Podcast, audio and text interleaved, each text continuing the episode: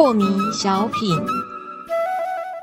张讲师您好，有一位听众朋友，他想请教讲师，他说啊，真正的开悟应该是对黄庭内所有的气血的形态都能够轻松含容，是这样吗？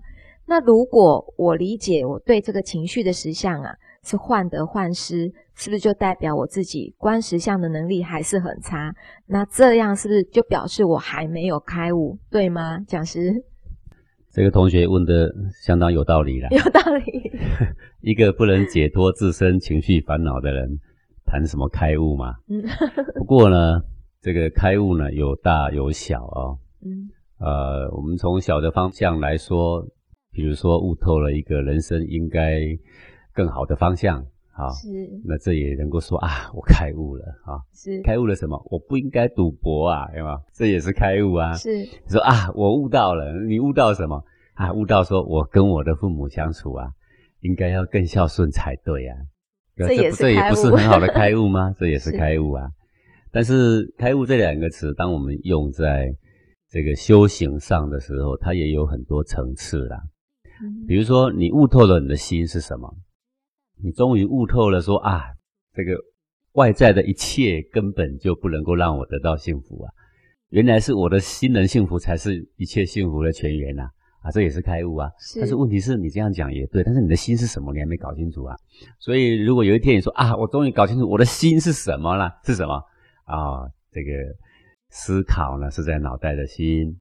情绪呢，是在黄庭一方寸里面的气血涌动。原来内心是我黄庭内一方寸气血在作祟而已啊！啊，这也是开悟啊。嗯。但你悟透了，说心就是气了啊！我还写了一整本的书，告诉你为什么心是气，对不对？是。好，你也了解心是气了，那你开悟了吗？没有啊，我还是很烦恼啦，所以还是没开悟。好。对，还是。那到底是有没有开悟？就是依层次不同来说啦。嗯。那有一天你知道说，哦，原来我可以认黄庭内的这个气的自在，关照他的思想。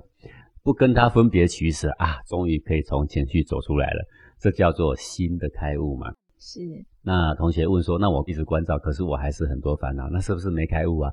那从这方面来说，当然没开悟。但是很可贵的是，你已经知道，你要掌握黄庭内的一方寸的气血的自在，才是开悟自由之门嘛。你已经开悟这个了，这也是很不简单的啦。讲师这样的程度跟吓一跳开悟的程度差不多吗？吓一跳就是当我了解了我的心原来的结构就是一团的气，原来我情绪的动就是气的动，是啊，原来心就是气嘛啊，这也算开悟。可是历代的那么多的这个高僧大德，当时开悟的时候，从他开悟之后还慢慢的这个修持数十年。才得以正道。那这中间这二三十年不是开悟了吗？怎么还又修持二三十年？那表示说你了解的心是什么，跟你的心能够自由解脱是两回事。是好。那有一天你修到你的心各种习气来，各种脾气，各种烦恼来，我都能够在这个中间呢悠游自在。我呢可以出入自如。好，这就是开悟啦，开悟了。好，但是呢你的性命还没解决啊，是你的法身还没圆满。那一直修炼明心见性之后呢，不断的。淬炼，淬炼到呢能人命啊，能够了命啊，那这样的人我们就叫做成道的人呐。所以你要把开悟呢放在一件小事情上面也可以啊，你要放在了解你的心也可以，了解你的性也可以，把它放在最后的究竟也可以啊。嗯，还不同程度哎。对对对，所以你动不动就会听到人家说哦，我开悟了，然后接下来他就说以前是第一次开悟，这一次是第二次，待会说第三次。